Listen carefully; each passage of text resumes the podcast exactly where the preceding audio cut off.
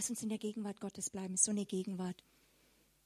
Genau. Ich habe hier eine ganz tolle Mitspielerin nochmal. Wenn du ein bisschen Saft ihr gibst, das wäre ganz toll. Techniker sind ganz tolle Leute, finde ich. Also die können dir den Saft abdrehen und die Salbung killen oder unterstützen dich. Das sind einfach ganz, ganz, ganz wichtige Leute. Lass uns in dieser Gnade bleiben, in dieser Gegenwart Gottes.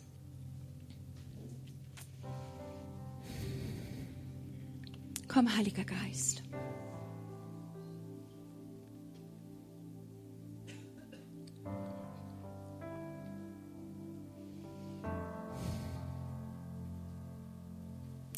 Wisst ihr, diese Welt ist gnadenlos, stimmt's?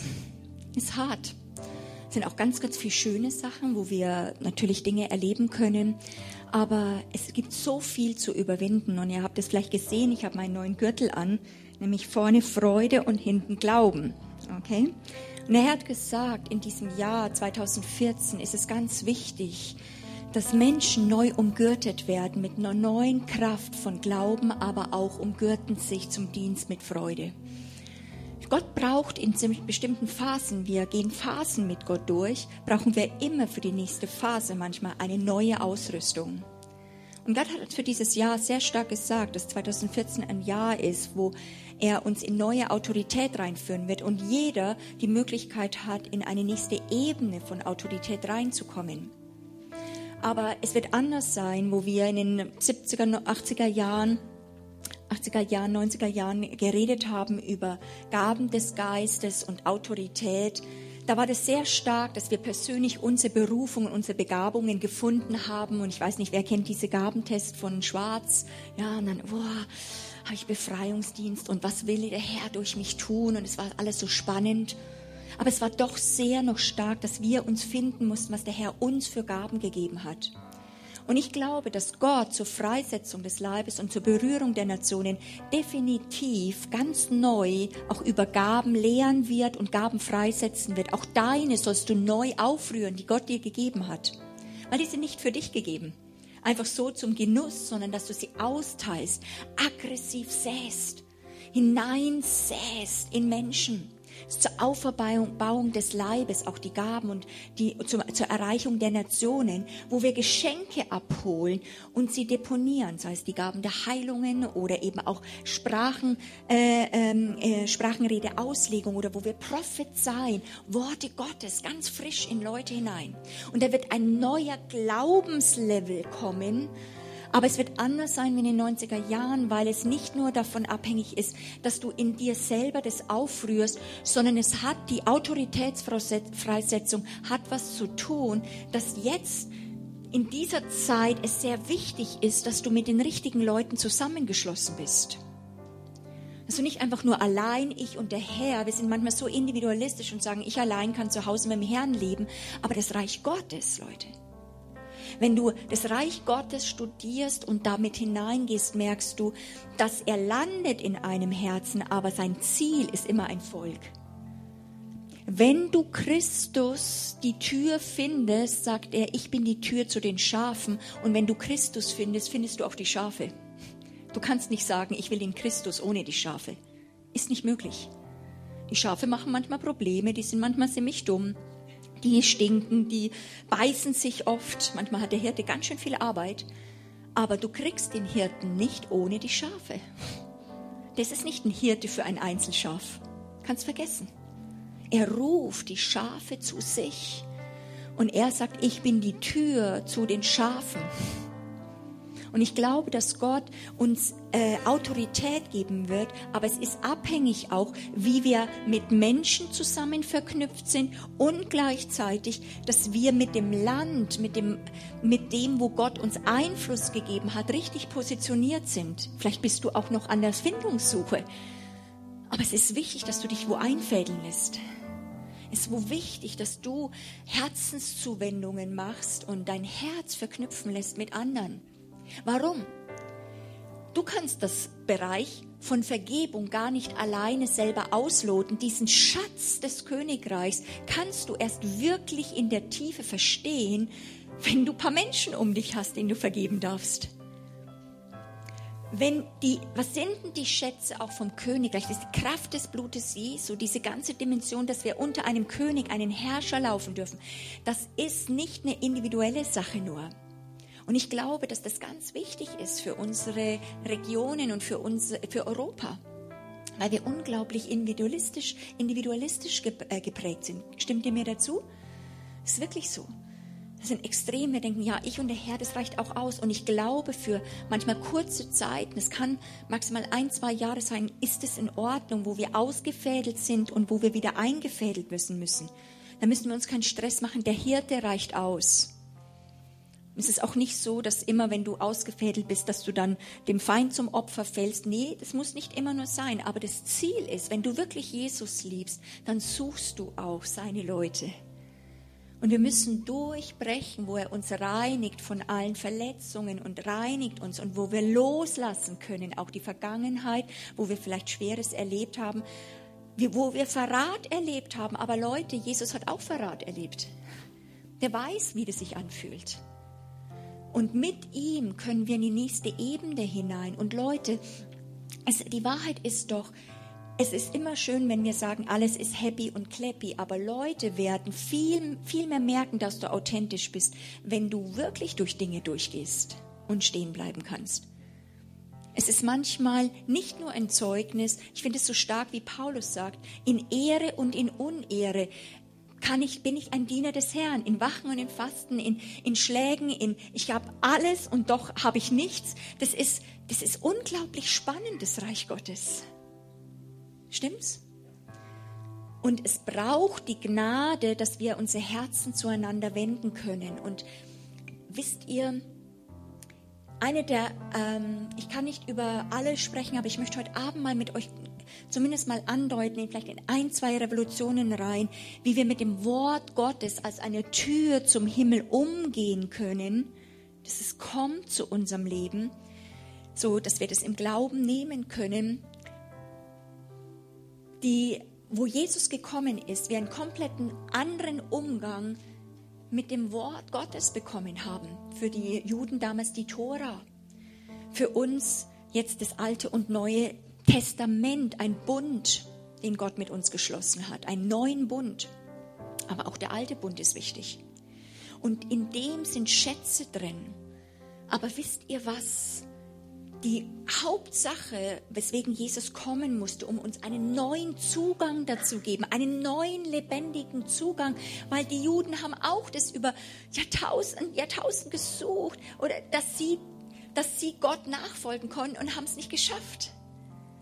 Und wie war es bei ihnen? Bei ihnen kam das Wort von außen zu ihnen. Es kam von außen. Und wer es tut, der wird leben. Und mein Herzschmerz ist, und das ist eine so massive äh, Dringlichkeit auch in Jüngerschaft, dass in Deutschland, in Europa, in der Schweiz Leute hervorkommen, die einen neuen Zugang bekommen, weil wie viele Christen geht es so, dass sie mit bestem Wissen und Gewissen rangehen und das Wort vielleicht morgens aufschlagen und sie sagen, Gott, ich nehme jetzt Zeit und dann versuchen sie ihr Herz aufzumachen und sie lesen es und dann dann sagen sie, so Vater im Himmel, bitte hilf mir jetzt, dass ich das einhalten kann. Bitte hilf mir, dass ich das tun kann. Mir hat auch mal schon so ein Gebet gebetet. Wo wir das nehmen und was wir erleben ist es, dass wir mit dem Wort Gottes umgehen, wie die Juden, wie die Israeliten, dass es Anweisungen sind. Es kommt eine Anweisung und Gott sagt dir, wie du jetzt leben sollst. So erleben wir das. Und wie viele Tausende von Christen sind eigentlich noch in dem alten Bund eingesperrt, wo sie das erleben und sagen, wow, und ich schaffe es nicht, das dann zu tun. Am Abend muss ich schon wieder kommen und eine Buße tun. Am Abend, ich merke, ich schaffe es nicht. Aber das Wort ist nicht Versorgung, sondern Appell und Anspruch. Und Leute, sind wir doch ehrlich, Ansprüche haben wir genug in Deutschland.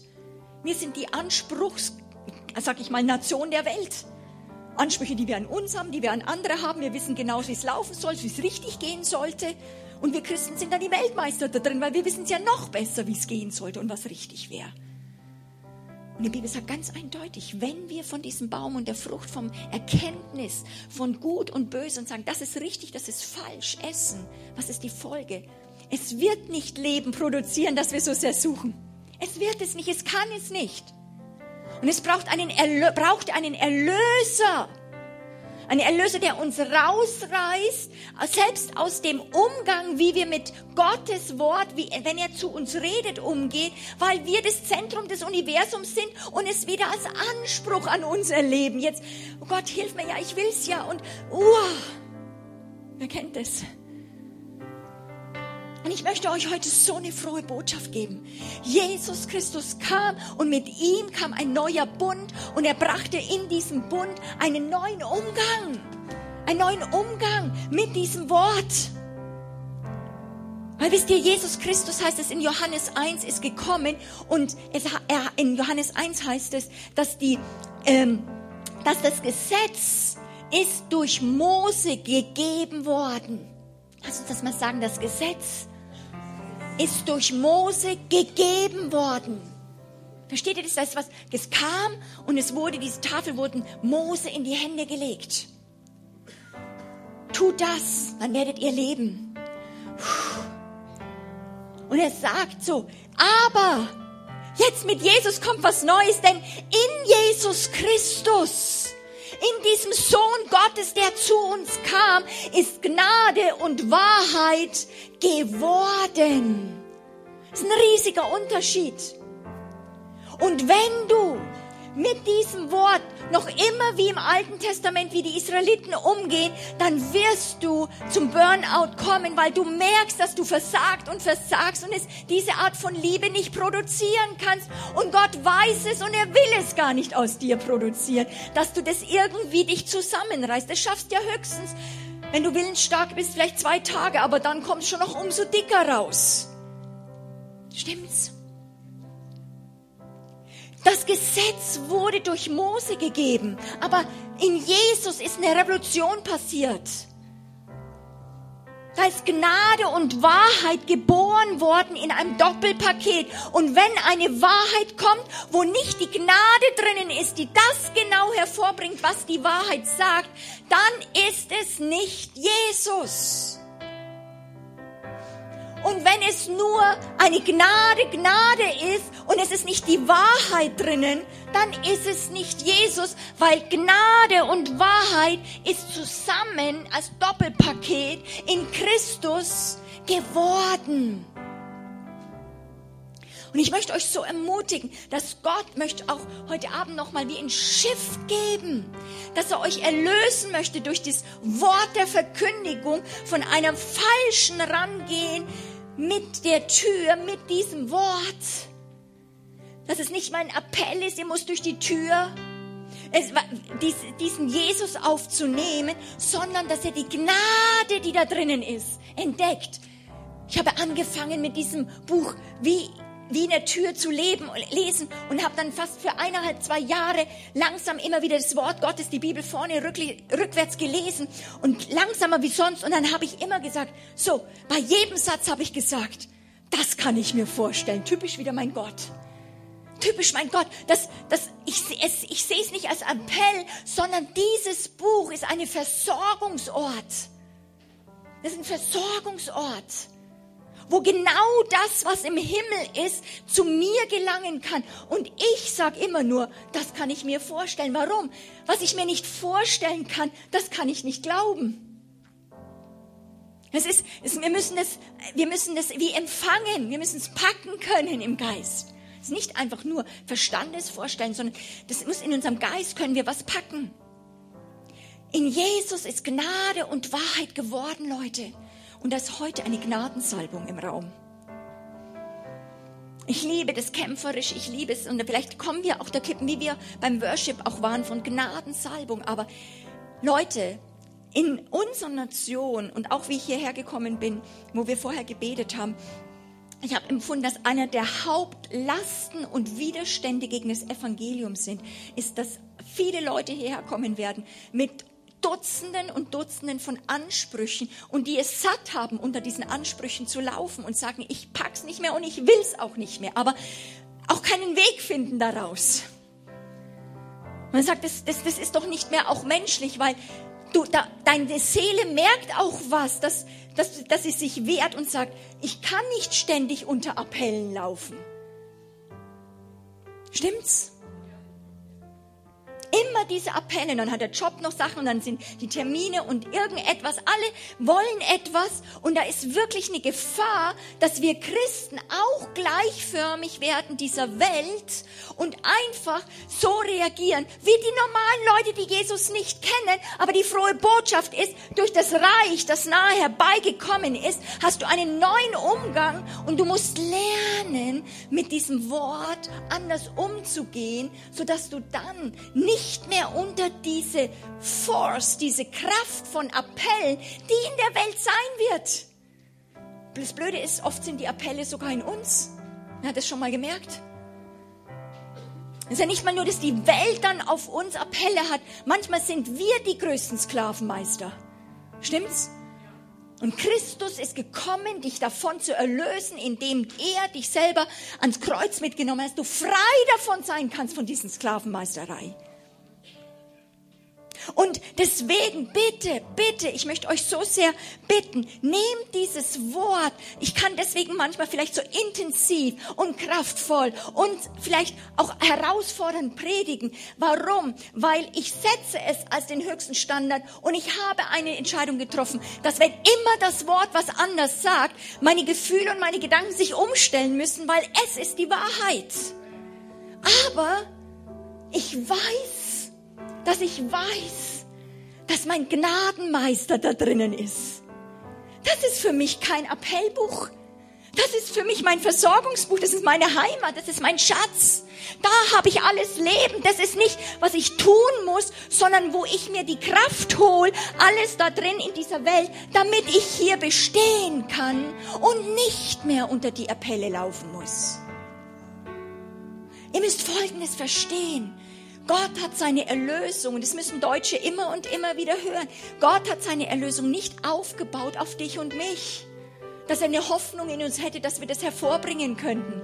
Dass wir ein bisschen lieber wären, dass wir nicht ganz so hart wären. Er hat gesagt, du bist Konkursmasse, mit dir kann ich nichts anfangen, aber ich liebe dich. Und ich lasse dich sterben und ich erschaffe ein neues Wesen. Und jetzt lebe in einer Neuheit. Du kriegst ein neues Leben. Wir sind komplett eine Neuheit des Lebens mit neuen Gesetzmäßigkeiten. Und dort bist du in das Reich des Sohnes seiner Liebe versetzt. Das sind nicht Appelle, sondern wenn Gott was anweist oder befiehlt, ist in dem Wort alles drinnen, um genau das in dir hervorzubringen. Versteht ihr den Unterschied? Und ich liebe die, die, das Beispiel von meiner Co-Leiterin, die das mal bei uns eingeführt hat. Seitdem ist es so ein Bild für mich. Und sie sagt, ja, wie war denn das? Wie war denn das bei der, bei der Schöpfungsgeschichte, Leute? Wie war denn es bei der Schöpfungsgeschichte?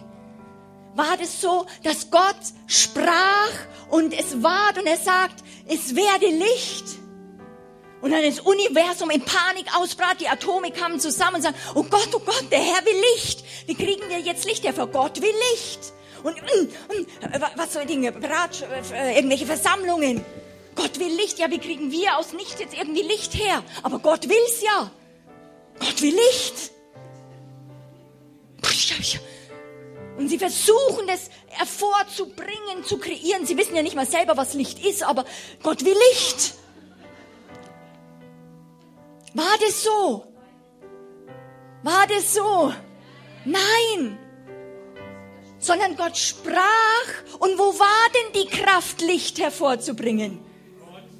Im Wort, es war nicht im Universum, das war nicht in dem Empfänger, sondern es war in dem schöpferischen Kraft des Wortes Gottes im Geist gesprochen, Licht diese Worte hatten eine Gnade drin und produzierten das Licht. So, da bei diesem Beispiel, stimmt's, da lachen wir. Da sagen wir, ja, das ist doch doof vom Universum. Aber Fakt ist, wir sind das dümmste Universum.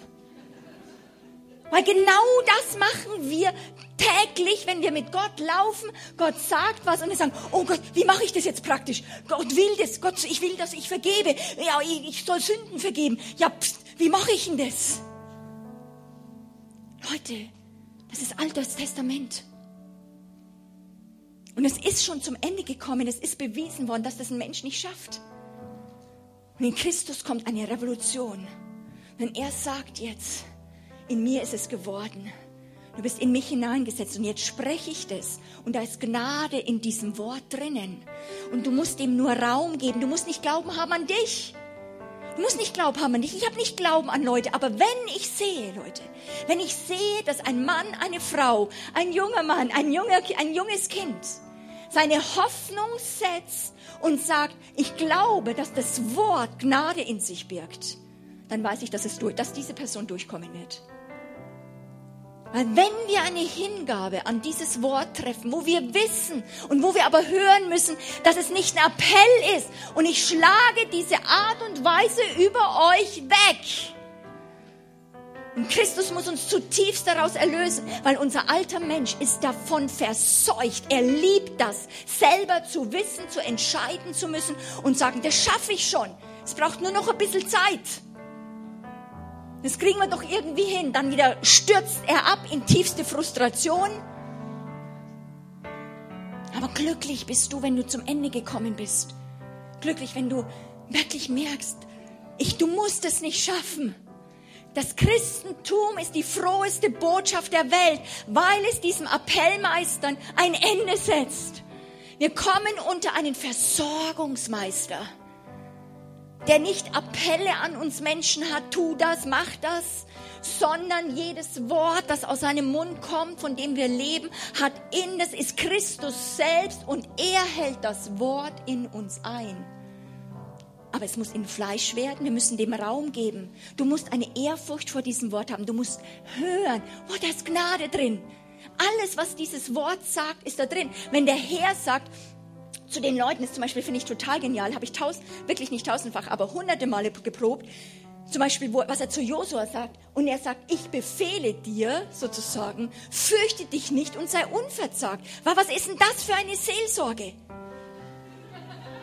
Wenn da kommen Feinde, das ist, das ist, finde ich, schon ein bisschen unverschämt. Das finde ich echt ein bisschen unmenschlich, weil das ist nicht einfühlsam. Das ist doch gar nicht menschlich. Der muss doch ein bisschen mal denken, dass das normal ist, dass ein Mensch erstmal Schiss kriegt, wenn da eine ganze Armee kommt. Wenn er da voller Riesen ist, ein Land, und dann sagt er, jetzt gehst du rein. Das ist nicht nur uns, das wird uns dann aufpumpen und sagen, ja, ja, wir sind Helden Gottes. Na, da kriegst du schon das Flattern. Und Gott sagt nicht, du ringe dich durch und komm, reiß dich ein bisschen zusammen als Christ und als Nachfolger von mir hat man einfach keine Angst. Er sagt nur, ich befehle dir, fürchte dich nicht. Was machen wir? Kleines Universum. Oh Gott, der will jetzt das, jetzt darf ich mich auch nicht mehr fürchten. Das finde ich, das ist, ist überfordernd. Wer reagiert manchmal so? Ja?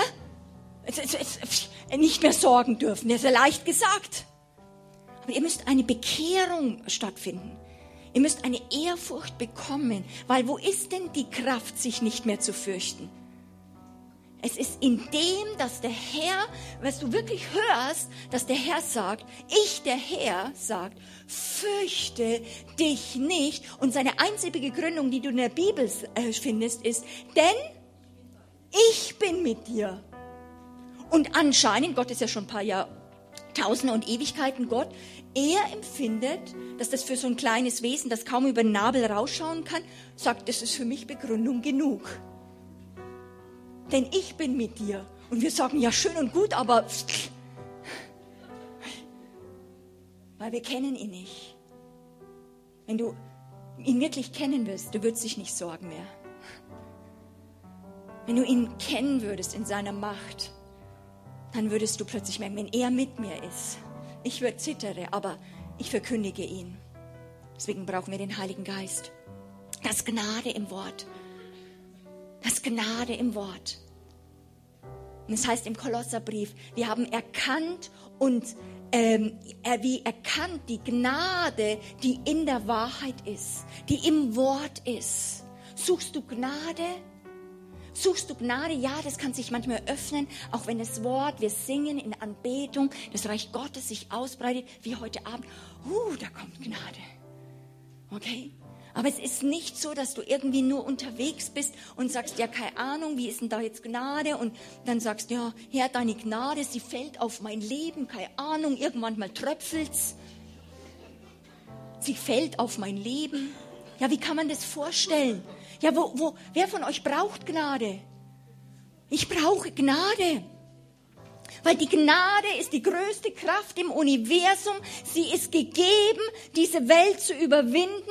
Sie ist die Kraft Gottes. Und Gnade ist nicht nur einfach ein, ein X-Bereich oder irgendwie eine, eine Kraft, sondern Leute, Gnade ist ja ein, vielleicht ein X-Wort, weil es gibt Millionen, Milliarden von Gnaden im Himmelreich Gottes. Es gibt nicht nur eine Gnade. Wenn du Vergebung brauchst, was brauchst du da für eine Gnade? Die Gnade des Blutes Jesu, dass der dir die Sünden weggewaschen hat. Aber wenn du gerade Mangel hast in Finanzen, dann brauchst du nicht die Gnade der Vergebung, sondern die Gnade der Versorgung. Und für jeden Bereich von Versorgung sagt Gott Gnade. Er hat nur ein Wort. Er hat nur ein Wort. Aber du kannst Millionen von Dingen dahinter sehen. Es sind die Geschenke. Und der Gott sagt, er stellt das alles, was er ist. Und alles, was ihm er erkauft hat, was zu ihm gehört, seinem Königreich ist, er sagt, er stellt es uns kostenlos zur Verfügung. In wem? In Christus Jesus, unserem Herrn. Aber du kannst nur in Kühnheit zugreifen. Wann? Wenn du in Autorität, wenn du in Gerechtigkeit bist mit Gott, wenn du versöhnt bist. Du nimmst nicht sehr leicht, wenn du nicht weißt, dass alles zwischen dir und einer Person in Ordnung ist, oder? Und du denkst, oh, ich weiß nicht, was der wirklich über mich denkt. Du nimmst nicht mal so gern Geschenke an, aber wenn da so voll alles tadellos ist und du warst so richtig schön versöhnt mit den Eltern oder dann mit dem Bruder und der Schwester wieder, so dann können wir feiern, ja, dann können wir so Geschenke annehmen, dann denkt man auch nicht, was will der jetzt schon wieder? Der hat bestimmt eine Absicht dahinter, ich soll wahrscheinlich wieder was machen. Ja, wir sind ja verseucht sondern wir nehmen es an und feiern das. Und Gott gibt dir Gnade an Gnade. Er sagt, die, jeden Morgen ist meine Gnade neu. Jeden Morgen kannst du neu anfangen und wieder steht dir alles zur Verfügung. Das ist die Wahrheit. Wir betonen, oder ich liebe es auch, Glauben zu betonen, aber Glaube bedeutet nur, dass du eine Qualität in dir kultivierst, die eine verwegene Zuversicht ist, dass da Gnade ist. Dass da Dinge in der unsichtbaren Welt sind. Und natürlich für unseren natürlichen Menschen und für mein Sein ist es manchmal blöd, dass es unsichtbar ist. Ich würde es auch immer gern gleich haben, aber dann brauche ich ja nicht mehr glauben. Dann habe ich es ja.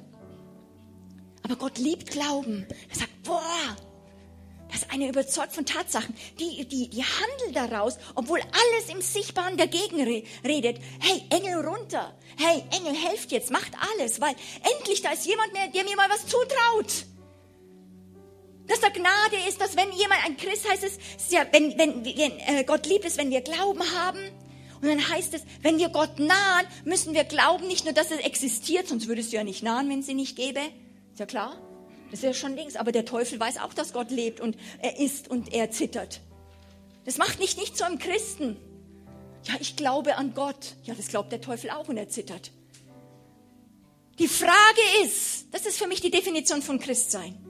Wenn du weißt, dass Christus für deine Schuld und für dich selbst bezahlt hat, dann ist der Weg so frei, dass du mit Kühnheit, mit Freimütigkeit rennen darfst zu diesem Vater und er sagt, dass er ein Belohner ist für die, die ihm was zutrauen. Er sagt, oh, endlich jemand, der ihm was zutraut. Und was kriegst du sofort? Belohnung, Belohnung. Ich liebe Belohnungen. Also wer, wer mag auch Belohnungen, so er, ja? Und ich meine, das ist schon die größte Ehre, vor dem König der Könige kommen zu dürfen. Im Geist und in der Wahrheit und in Freimütigkeit. Und dann kriege ich noch eine Belohnung dafür, nur dass ich komme. Gott liebt es, wenn wir ihm was zutrauen. Gott freut es ihm. Es gefällt ihm, wenn du ihm glaubst. Was heißt denn Glaube? Dass du ihn kennst, aber auch, dass du weißt von den Tausenden, Tausenden von Gnadengaben und die musst du aber auch studieren, dass du dein Erbe kennst. Deswegen war Paulus auch immer hinterher zu beten für die Gemeinde. Herr, öffne ihnen die Augen. Warum? Unsere Augen können belegt sein mit was? Mit den Mängeln und den Dingen, die hier auf der Erde sind. Stimmt's? Das kann uns manchmal voll in Beschlag nehmen, unsere Gedanken so erfüllen, dass wir keinen Platz mehr haben für einen großen Gott und für Gnade schon gar nicht. Dann kommen wir zusammen, Gottes Geist ist da. Und das fand ich so stark, was Uwe gesagt hat, das habe ich selber es genauso empfunden. Dann plötzlich wird unser Herz aufgeweicht. Wir merken, wir sind gemacht für diese Gnade. Wir sind nicht gemacht für diese Appelle und für diese Ansprüche. Das sind wir nicht gemacht. Und es ist gut, dass wir uns wehren, aber es geht nicht, dass wir hart werden und sagen, oh, ich will keine mehr, ich entziehe mich allen, ich mache noch mal ein zweites Sabbatjahr und noch ein fünftes Sabbatjahr. Du kannst dich aus der Welt zurückziehen. Oft gehen die Ansprüche hinter dir noch her, weil sie in dir sind. Die Sache ist, lernen wir hineinzugehen in diesen Bereich der Gnade, wo der Christus, der Gnadenmeister, uns erlöst von einem falschen Umgang und wir plötzlich die Versorgung bekommen. Nicht mehr als Appell.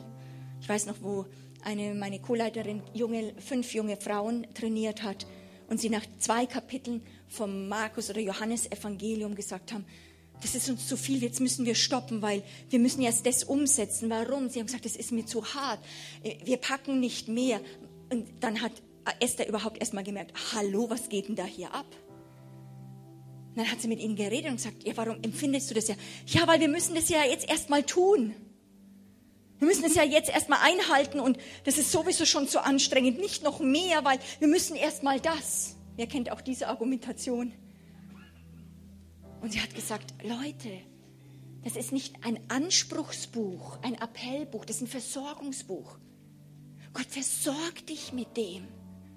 Du musst anders suchen.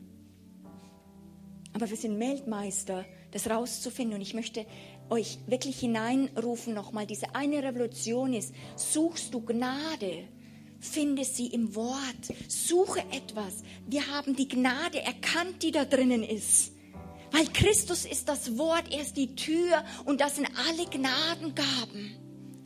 Oh, das brauchen wir als Deutsche. Wer braucht Gnade? Ich, wir brauchen Gnade. Wir brauchen Gnade. Und ich finde es so hammermäßig, dass unter allen Nationen nicht die Brasilianer, Italiener, die vielleicht lustiger, fröhlicher und ein bisschen irgendwie gelenkiger sind dann wie wir, dass er das Wort der Gnade über Luther in die deutsche Nation gesetzt hat. Das war mir, war, er ist für mich denkbar schlechte Voraussetzung. Das, das ist der Hammer dass er gerade auch in unserer Nation, aber ich glaube, Gott macht es immer. Er nimmt die, die am schwierigsten sind und vertraut ihnen was an, wo alle Welt sagen muss, das ist Gnade. Also das, das ist jetzt, das ist Gnade. Er nimmt das Verachtete, das, was wir verkopft, verstolzt sind, wo wir nicht gemacht sind für Gnade, sondern wir haben unseren Stolz, dass wir selber etwas aufbauen können. Die Schwaben dann noch mehr, die Badener haben auch ihren Stolz. Wow. Und zum Ende gekommen zu sein und von jedem abhängig zu sein, wie es heißt eigentlich, Glücklich bist du, dass du nichts mehr Gott bieten kannst. Das ist nichts anderes, als du lernst, was Christsein bedeutet. Du lernst damit versöhnt zu werden, dass du ein geistlicher Bettler bist. Was ist denn ein Bettler? Ein Bettler macht es sich zum Beruf, auf die Kosten von anderen zu leben. Und das zum Beruf. Das kommt bei uns nicht so gut an. Das wollen wir nicht sein. Wir wollen es ja selber hervorbringen. Aber Christsein bedeutet, dass du eine Entscheidung getroffen hast, komplett auf die Kosten Gottes zu leben. Komplett auf die Kosten von Christus zu leben und nicht etwas beizusteuern, sondern aus diesen Riesentasche etwas hervorzuholen. Und ich liebe es immer, diese Geschichte da drin zu erzählen von einer äh, prophetischen Freundin, die äh, schon ein bisschen älter ist die hat ein paar Enkelkinder und die waren am Frühstückstisch dann zusammen, christliche Familie. Und dann singt man natürlich solche Lieder und dann haben sie die Güte des Herrn ist gesungen. Wir kennen dieses Lied, die Güte des Herrn hat kein Ende, kein Ende. Und jetzt haben sie nochmal gesungen und der kleine Kerl damals, der hat es irgendwie nicht ganz so verstanden. Der hat es nicht ganz so mitgekriegt, was er denn da meinen würde. Ist nicht so schlimm, müsst nicht euch drum kümmern, schaut, bleibt weiter bei mir. Und dann am zweiten oder am dritten Tag fangen sie wieder an, dieses Lied zu singen und anstatt die Güte singt er, die Tüte des Herrn hat kein Ende, kein Ende. Und seitdem kann ich das Lied nicht mehr neutral singen. Okay? Weil, weil Leute, der Kerl hat's genau gepackt. Das ist die richtige Übersetzung. Weil jede Güte, jede Gnade ist eigentlich die Tüte. Das ist die Tüte des Herrn, die hat kein Ende. Sein Erbarmen hört nie auf. Bei uns natürlich schon. Ja, dann, dann holen wir unseren Geldbeutel da hoch, ja, unser kleines Portemonnaie und gucken, was wir haben. Ja, da weiß ich ja, was ich hab, gell? Anstatt aus der Tüte zu nehmen. Die wird ständig nachgefüllt. Der ist reich an Vergebung. Reich. Goldhaufen. Reich ist der an Vergebung. Ja, und dann guckst du, ja, wie viel habe ich denn da noch bei mir? Wir sind verloren in uns selbst. Christsein bedeutet, ein geistlicher Bettler zu sein, der aus den Kosten des anderen, aus der Tüte des Herrn lebt und dabei sich nichts denkt. Und wisst ihr, was passiert? wisst ihr, was passiert ist? Das wird auch Leute ärgern. Das wird, also einige werden sagen, sag mir, wie das läuft. Du lebst wie in einer anderen Welt. Dir wird ständig was zugefügt. Wie geht denn das? Das heißt nicht auch finanziell und egal was, weil wir leben aus der Tüte des Herrn. Okay? Ich segne euch, dass ihr dieses Lied nicht mehr neutral singen könnt. Okay?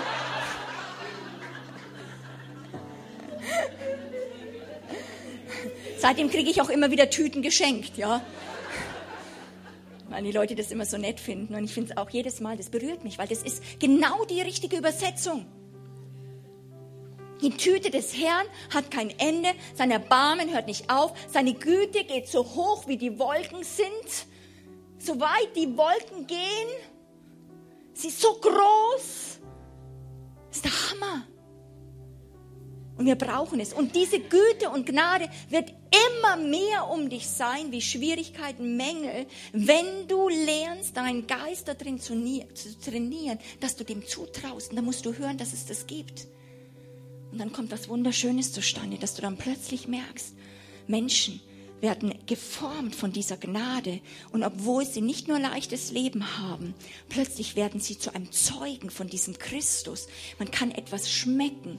Sie werden abgelehnt, vielleicht sogar gemobbt. Und es bleibt eine Güte in ihnen vorhanden. Sie können austeilen von dieser Gnade und Gnade. Sie können anderen die Füße waschen, ohne dass sie zum Mülleimer werden. Warum? Weil sie ihre Identität nicht in die Hände von Menschen geben sondern ihre Identität ist sicher und geborgen bei ihrem Gott. Und deswegen findest du, willst du Gnade.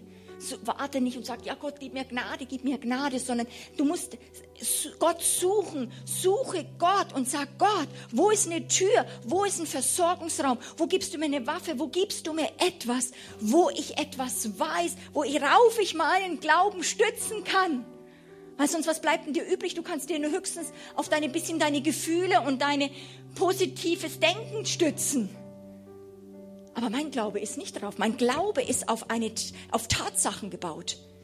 Und wenn ich etwas habe, wenn der Herr mir dann ein Wort gibt oder eine, einen Raum zeigt und sagt, jetzt geh da rein, dann habe ich total Glauben dran und dann kippt's. Es braucht manchmal, bis wir das suchen. Wir müssen manchmal suchen. Wenn Dinge waren, Manchmal brauchen wir Geschwister dazu. Und dann aber haben wir einen neuen Schatz gefunden. Dann wird dieses Wort zu unserem eigenen. Und ich möchte euch hineinnehmen noch in eine der Hauptrevolutionen, wo mein ganzes Leben verändert hat, das mit Jesus Christus gekommen ist, nämlich den Unterschied zwischen Einhalten und Festhalten. Weil Gott hält das Wort in uns ein. Niemand anders hat es so gut wie Wolfhard Magis mal in seinem Buch Ausbrechen aus Krankheit, Gewohnheit und Gesetzlichkeit diesen revolutionären Zusammenhang äh, aufgezeigt. Und er sagt, in unserer deutschen Sprache sowie in allen westlichen Sprachen hat dieses Wort Gebote Gottes halten längst die Bedeutung von tun gemäß dem Inhalt des Gebotes angenommen. Aber genau das beinhaltet dieses Wort nicht. Es, in, es, enthält nur die Aufforderung, das jeweilige Gebot festzuhalten, es nicht preiszugeben, es nicht von seinen Augen, dem Verstand, seiner Vorstellung und Zielsetzung abkommen zu lassen und so die eigene Billigung, Wertschätzung des empfangenen Wortes auszudrücken, dass du glaubst, dass in diesem Wort alle Gnade drinnen ist, weil es ein Schatz ist. Und du versuchst es nicht mehr durch eigener Kraft hervorzubringen, sondern du hältst dieses Wort fest und es ist auf deinen Lippen und du nimmst es und hältst es fest. Leute, ich weiß nicht, wie es euch geht, aber ich bin jahrelang verseucht gewesen. Manchmal denke ich, ich habe solche Predigten gehört, dass auch Prediger in die Gefahr sind, Appelle loszuschießen. Weil man weiß ja, wie das Fleisch träge ist. Dass man ein bisschen motiviert, appelliert, komm, ein bisschen zackiger oder irgendetwas. Aber ich habe so lang das Wort Gottes so gehört, als Appell. Okay, natürlich, weil ich Christus nachfolgen wollte, ich das dann tun. Und meine logische Schlussfolgerung, wenn ich Johannes eben 14 gelesen habe, wo er sagt, wenn ihr mich liebt, dann werdet ihr mein Wort halten, habe ich gelesen, wenn ihr mich liebt, dann werdet ihr mein Wort einhalten. Mir hat es auch so, ihr hört es auch immer so? Okay, bitte, heute ist eine Revolution. Wenn du das mitnimmst, dann kann dein Leben sich verändern als Christ. Aber du musst es komplett dich dazu bekehren. Du musst es verstehen. Es ist eine absolute, der absolute Hammer. Wir denken, wenn wir Jesus lieben, sollen wir das Wort halten. Und ich war auch verwirrt, weil ich habe gesagt, ja, aber das ist ja dann wie im alten Bund. Wenn wir das Wort tun, wenn wir ihn lieben, dann halten wir es. Also ich muss es einhalten. Dann, wenn ich es nicht einhalte, dann liebe ich ihn nicht. Und ich war echt verzweifelt. Ich habe das nicht verstanden hat sich komplett aufgelöst. In dem Offenbarung, eine krassen Offenbarung, dass ich gemerkt habe, was Jesus hier sagt, mit ihm kommt eine neue, er sagt nicht, wenn, er sagt, wenn ihr mich liebt, werdet ihr mein Wort festhalten. Festhalten, das ist ein riesiger Unterschied. Er sagt nicht, du musst es jetzt einhalten, du musst es tun. Er sagt, du musst so einen Raum geben, so eine Wertschätzung geben, dass du merkst, es ist nicht in meiner Kraft. Ich bin ein Bettler, ich kann es nicht hervorbringen, aber ich mache dir Christus Raum. Ich glaube in der Gnade, die in dem Wort ist und ich werde mich daran, ich werde es festhalten. Ich werde es nehmen. Und dieses Festhalten kann dein ganzes Leben revolutionieren. Oh, was für ein riesiger, riesiger Unterschied zwischen Einhalten und Festhalten. Mein ganzes Christsein hat sich dadurch revolutioniert. Auch mein Training, auch meine, mein Umgang mit dem Wort, auch Jüngerschaft. Ich habe nicht mehr Appelle, sondern ich bringe die Versorgung. Ich lasse auch nicht locker und sage, da wäre Versorgung, da wäre Versorgung. Und man muss manchmal vielleicht zwei Stunden reden, bis die Person auch die Versorgung sieht. Wir haben von Gott nicht Autorität bekommen, um über Menschenherzen zu regieren. Manchmal wird man das aus Liebe wollen, aber Gott hat uns Autorität nicht gegeben, wie Paulus sagt, um Autorität auszuüben über andere. Wir dürfen über Tiere, aber nicht über Menschen. Es ist nicht erlaubt. Und so darfst du nur locken, du darfst es erinnern, du darfst es festmachen, aber immer, dass die Person selber es nehmen muss. Dass die, die Person eine Offenbarung kriegt und das Wort selber festhält. Und dann kommt eben der Feind, geht umher und wir sind selber in einem Gottesdienst, ja, und dann nehmen wir einfach, kommt der Teufel und sagt, das ist jetzt nicht die Bibel, aber ich nehme einfach das Wort Gottes dir weg. Der hat es reingeschrieben, es waren jetzt ein paar Rema-Worte drin und weg ist es. Und sie so lieb wie sie ist, ja, hat sie mir überhaupt nicht widerstanden. Sie war kurz verunsichert und denkt, naja, vielleicht braucht sie es jetzt gerade. Und wir denken es beim Teufel auch manchmal. Vielleicht braucht er vielleicht das Wort. Möchtest du es wieder? Meine Frage ist, willst du es festhalten? Dann gebe ich es dir mal wieder. Die Sache ist die, Leute, der Teufel geht umher und am liebsten ist er auch in Kirchen und in Gemeinden. Und dann kommt er, so. Voll easy. Voll easy. Ja, jetzt renne mal nach. Ja, jetzt hat das nicht mehr. Jetzt hab's ich jetzt erstmal. Willst du es mal festhalten lernen? Ja? Ja, das ist schon mal gut. Ja? Und du musst trainiert werden, weil dann kommst du. Ja? Ja, weil, ja, ja. Ja? Ja? Ja? Aber ist ja auch nicht ganz, ja? So, jetzt, ja? Dann gehen wir umher und er raubt uns die Worte und du wirst nur festhalten, wenn du wirklich glaubst, dass in den Worten eine Kraft ist.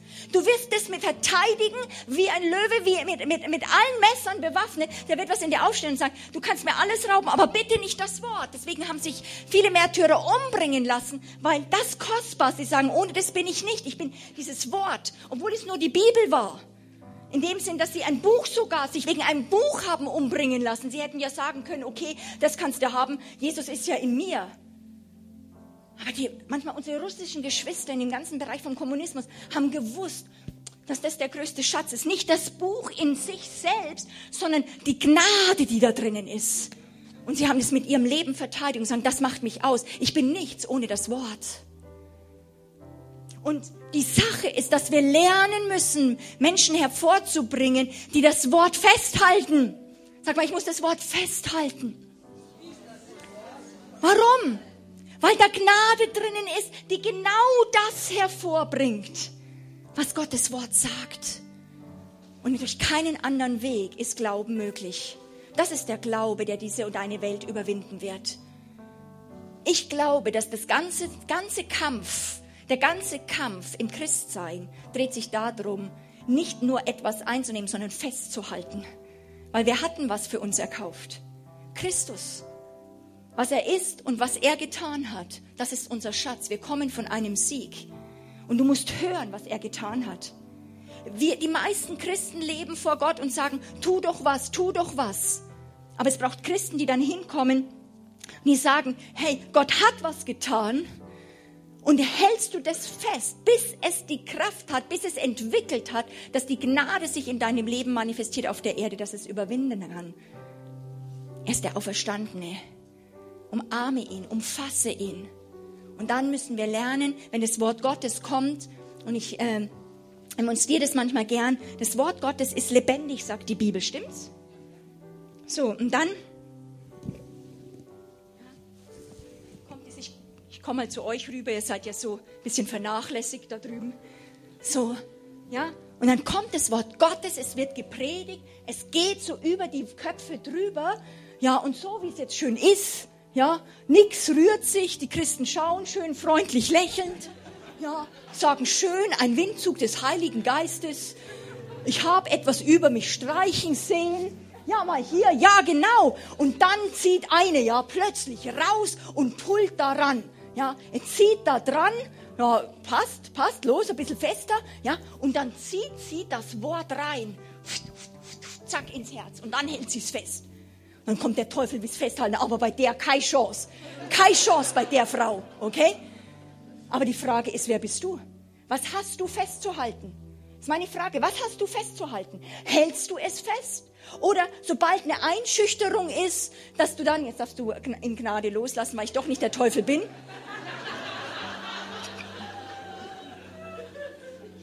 Aber ich liebe das, und deswegen ist es für mich so eine Not, dass wir mit dem Wort Gottes komplett respektlos manchmal umgehen und dann sagen wir, ja, der Prediger hat jetzt schön was gepredigt, das ist Theorie, aber dann wird hinterher zum Altarruf und dann wird gebetet und da passiert das Eigentliche. Und ich sage dir, Paulus hat gesagt, ich schäme mich dieser frohen Botschaft nicht, dieses Evangeliums nicht, denn während es gepredigt wird, ist es eine Kraft, die jeden rettet, der zupackt, der das reinpullt und deswegen musst du dich trainieren im Geist, Geist, dass wenn du ja schon von klein auf dann in einer Versammlung bist, dann tust du wie so ein Rennpferdchen dich hinsetzen, ja, und dann sagst du, wo kommt was?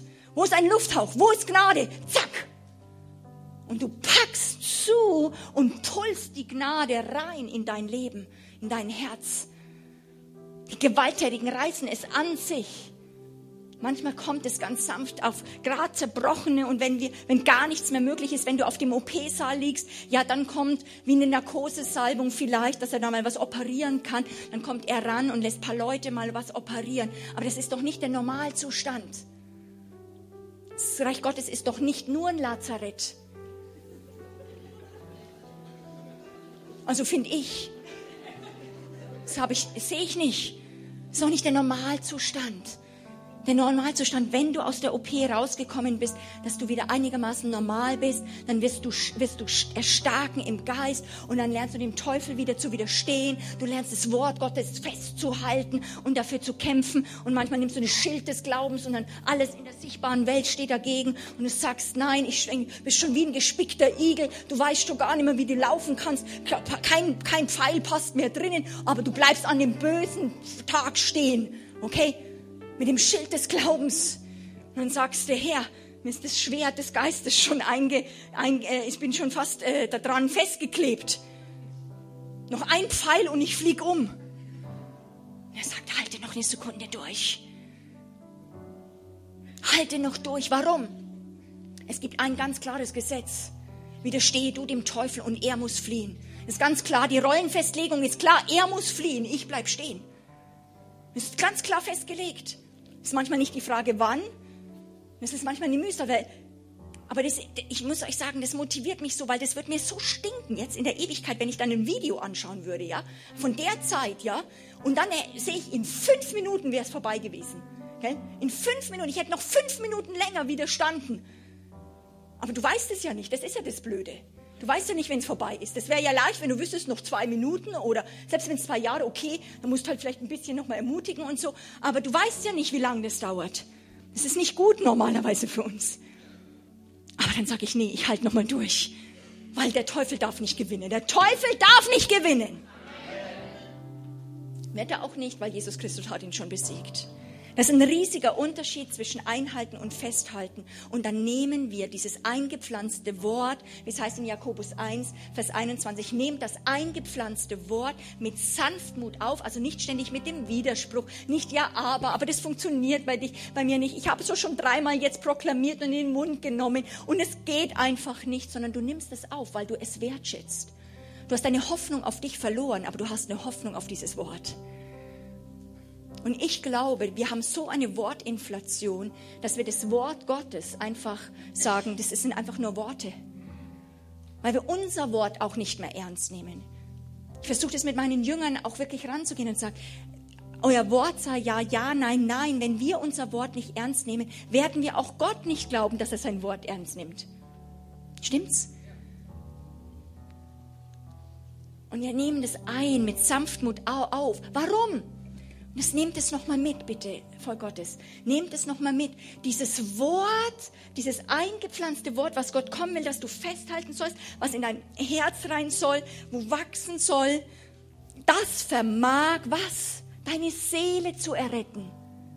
Ich habe totale Zuversicht, weil Gott sagt nicht, dass wir nur Geist sind. Gott liebt deine Seele. Gott möchte Prosperität und Wohlbefinden in deine Seele reinbringen. Aber es geht nur, wenn du stark wirst im Geist und lernst zu regieren.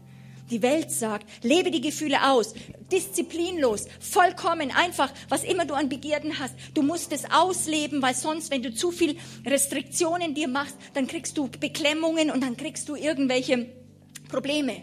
Leute, das stimmt nicht, das ist überhaupt, das ist eine totale Lüge. Gott sagt, ich werde euch eine Gnadentour geben, wenn ihr lernt, durch Disziplin eure Gedanken zu disziplinieren, warum es heißt, wenn ihr ähm, das durch, durch Disziplin und durch ähm, Gedanken, äh, ja, Disziplin, wir unsere Gedanken in Frieden bewahren, in Frieden, weil wir ihm doch vertrauen. Deswegen war es so genial, wo unsere Worship-Leaderin heute Abend dann gesagt hat, wir vertrauen dir. Wir vertrauen dir. Ich möchte enden, dass wir dann auch nochmal wirklich beten können für Menschen, äh, und auch für Heilung beten. Ich möchte äh, schließen mit einer Geschichte. Und zwar die, die ich sehr liebe. Und zwar ist es die Illustration, diese Illustration ist eine sehr wahre, ist eine wahre Geschichte. Und es geht auf einem Jahrmarkt. Es war ein Jahrmarkt, viele Geschäfte natürlich und irgendwelche Attraktionen. Und da war unter anderem eine Attraktion, nämlich ein Zeppelin, ein riesiger Zeppelin. Der war aufgebaut und er war kurz vorm Start. Die Schnüre waren noch angebunden auf der Erde. Die, ja, diese, diese, wie sagt man da, die Pfeiler oder wie sagt man da, ha Haker? Anker, wirklich, sag mal, okay, die Anker waren noch so in dieser Erde drinnen. Männer waren um diesen Zeppelin sozusagen positioniert. Einige waren noch befestigt, einige hatten die Seile, also einige von den Männern hatten die Seile schon in der Hand. Es war kurz vorm Start und plötzlich ging ein Aufschrei durch die Menge, weil durch einen Unfall lösten sich die restlichen Haken zu schnell, zack, aus der Erde und innerhalb, es ging so schnell, innerhalb von Sekunden waren die Männer, die diese, diese Seile schon umgriffen hatten, in 20, 30 Meter Höhe oben. Ein Schrei des Entsetzens ging durch die Jahrmarktsmenge, alle schlückten natürlich nach oben es waren ganz, ganz viele dort oben Männer, die da festgehalten haben, weil es ging so schnell. Sie haben nicht losgelassen. Es waren, sie waren sofort in 20 Meter Höhe oben. Und dann wurde unten diskutiert, was müssen wir machen? Wir müssen ein Flugzeug, also ein, ein Hubschrauber finden, damit wir die Leute holen, weil es ist einfach gestiegen, dieses, dieser Zeppelin. Aber mit, mit einem totalen krassen Art und Weise haben, haben die Leute einfach mitgekriegt, die konnten sich nicht mehr halten. Junge Männer haben sich verzweifelt geschrien und plötzlich, sie konnten nicht mehr festhalten und sie stürzten nach unten und zerschellten auf dem Boden. Das ist ein totaler Schrei und dann plötzlich ähm, haben sie endlich geschafft, einen, einen, einen äh, Schubschrauber zu orten und äh, hochzufliegen und dann eine Rettungsmannschaft und sie flog nach oben. Es war nur noch ein einziger älterer Mann, der war auf, an, an diesem Seil gehangen und sie nahmen ihn rein in, das, in den Hubschrauber und brachten runter und die Journalisten stürzten auf ihn zu. Der konnte sich gar nicht gescheit erholen. Er wurde aus dem Hubschrauber rausgebracht und die Journalisten stürzten auf ihn zu und hielten das Mikro hin und sagten, wir verstehen eine Sache nicht. Mein Herr, da waren viel, viel jüngere Männer und die haben einfach das nicht mehr halten können. Wie haben sie es geschafft, sich an diesem Seil festzuhalten? Und der Mann dreht sich zu ihnen um und sagt, meine Herren, Sie haben ein, ein Problem, weil das stimmt nicht. Ich habe mich nicht an dem Seil festgehalten, sondern das Seil hat mich gehalten. Und während er nach oben gerissen worden ist, hat er dieses Seil genommen, hat es um sich rumgeschlungen und hat es verknotet. Und dann hat er sich mit seinem ganzen Lebensgewicht sich in dieses Seil fest reinfallen lassen. Und Gott hat, der, Heilige Geist hat zu mir geredet und sagt, Monika, genau das ist der Umgang mit dem Wort. Wenn du mit dem Wort zusammenkommst, wird es dich manchmal in Sekunden, in Höhen auf, hochreißen und du wirst merken, du schaffst es nicht.